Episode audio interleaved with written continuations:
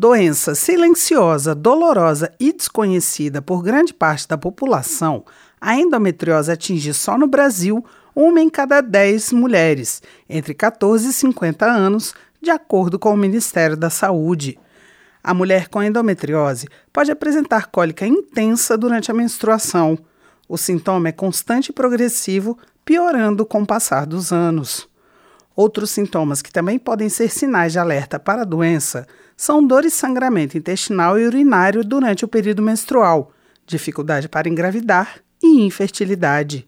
Para chamar a atenção da população e dos profissionais de saúde para o problema, foi criado o Dia Nacional de Luta contra a Endometriose em 13 de março. E para marcar a data, a Câmara realizou sessão solene sobre o tema.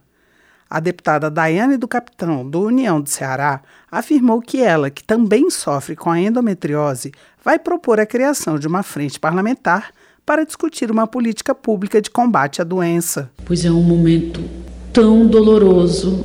Só quem é mulher sabe e conhece.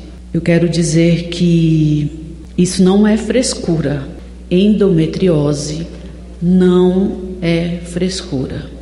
O representante da Sociedade Brasileira de Endometriose e Cirurgia Minimamente Invasiva, João Paulo Timbó, afirmou que, para além da conscientização sobre a doença para que haja um diagnóstico precoce, é preciso também garantir um atendimento multidisciplinar. Campanhas direcionadas ações inteligentes, desenvolvimento de pesquisa, potencializando os cuidados de uma doença sistêmica, crônica, potencialmente devastadora e que requer uma atenção ultra especializada, multiprofissional e contínua. O médico sugeriu a criação de centros de atendimento para pacientes com endometriose, a exemplo do que já acontece com doenças como diabetes.